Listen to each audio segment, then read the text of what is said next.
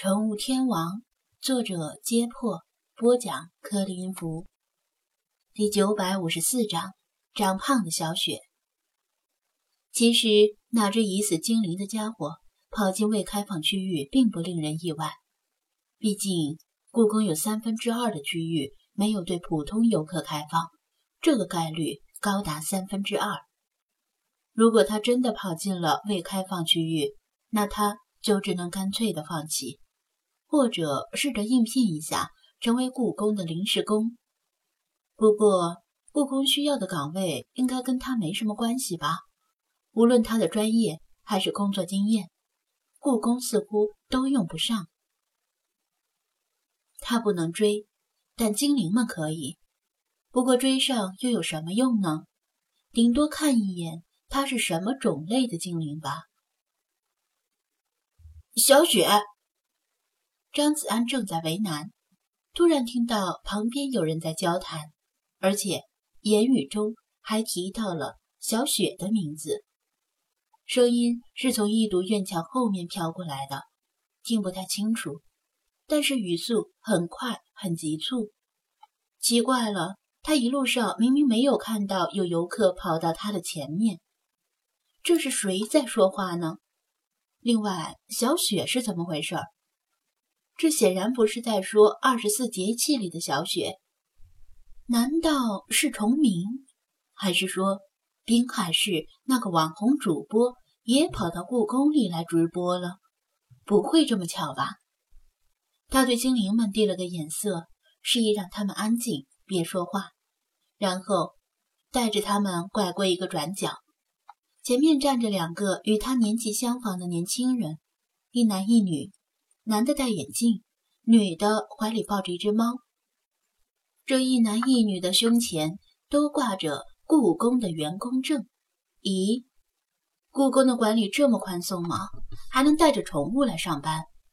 张子安搞不清楚状况，正在纳闷呢，就看女员工心疼的刮着怀中小猫的脸，喃喃说道。小雪，小雪，你怎么了？身体哪里不舒服吗？我操！我就说不可能这么巧，原来这只猫也叫做小雪呀。不过这位小雪可是够胖的，它是一只黑白橘三色的猫，体重看样子差不多有二十斤，估计橘猫的基因在它体内是显性遗传。像猫精有云。十只橘猫，九只熊，三色猫儿绝无功。意思就是说，你遇到的橘猫十只里有九只是公的，而只要身上同时具备三种花色的猫，一定是母的。所以，这位小雪是个胖妹子。女员工应该很喜欢这只名叫小雪的三花猫，急得都快哭了。男员工见状，劝说道。文丽，不如你请假吧，带着小雪去附近的宠物诊所，让兽医给看看，希望不是什么大病。可是，名叫文丽的女员工很为难地说：“可是现在刚上班，最近本来就人手不足，好几个休产假，估计请不下来假的。那怎么办呢？只能等下班以后再去了。”男员工叹了口气。哎，咱们故宫里这么多流浪猫，按理说应该聘请个专职兽医才对。那怎么行？公众会说闲话的吧？说咱们是来工作的，还是来养猫的？文丽摇头苦笑。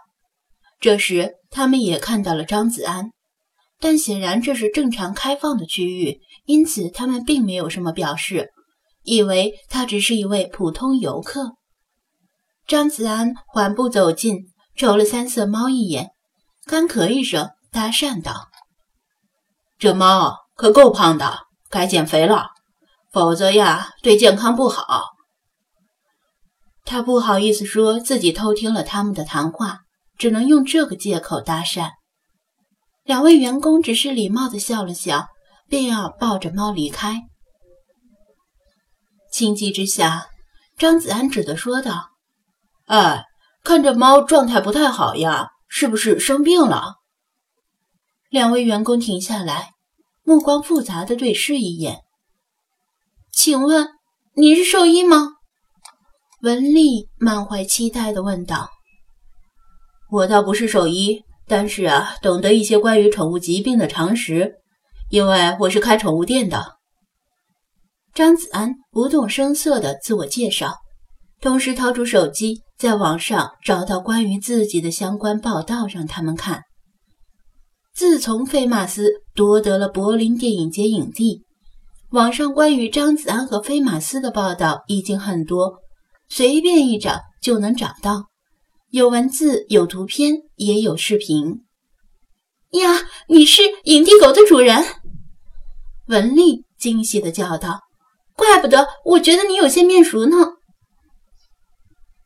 男员工更是激动：“闪电呢？啊，不对。”他的真名是菲马斯吧？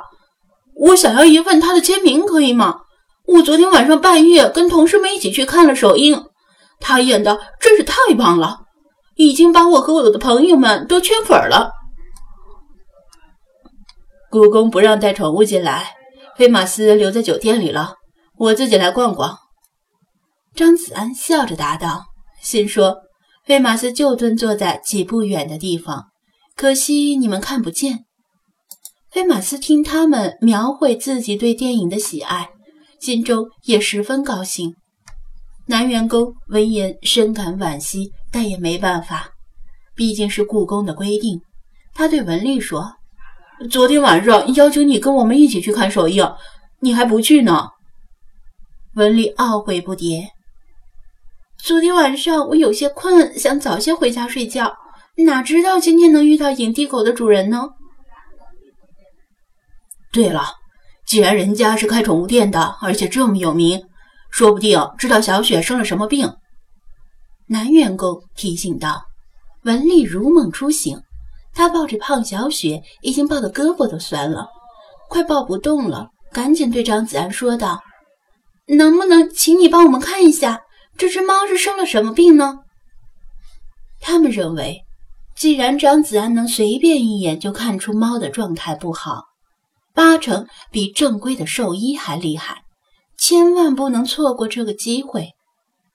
张子安让他把猫放下来，装模作样的观察了一番，问道：“除了状态不好以外，它还有哪里不正常？”两位员工同时指向三色猫的眼睛，异口同声地说道：“你看，它的眼睛旁边有道血痕，昨天晚上下班前还没有。”文丽更是担心的补充道：“故宫里的流浪猫不少，也有一些其他小动物把这里当成家。我担心它是跟其他猫或者别的小动物打架，伤到眼睛了。”张子安定睛一看，这只猫旁边的毛发确实染上了红棕色，他似乎是嗅到了菲娜的气味，乖乖的任张子安检查，丝毫不敢动弹。而这一幕看在不明真相的两位员工眼里，更是对张子安钦佩有加。因为小雪的脾气向来不好，不喜欢跟陌生人接触，但在张子安的手下，居然乖乖的，证明人家有绝活儿。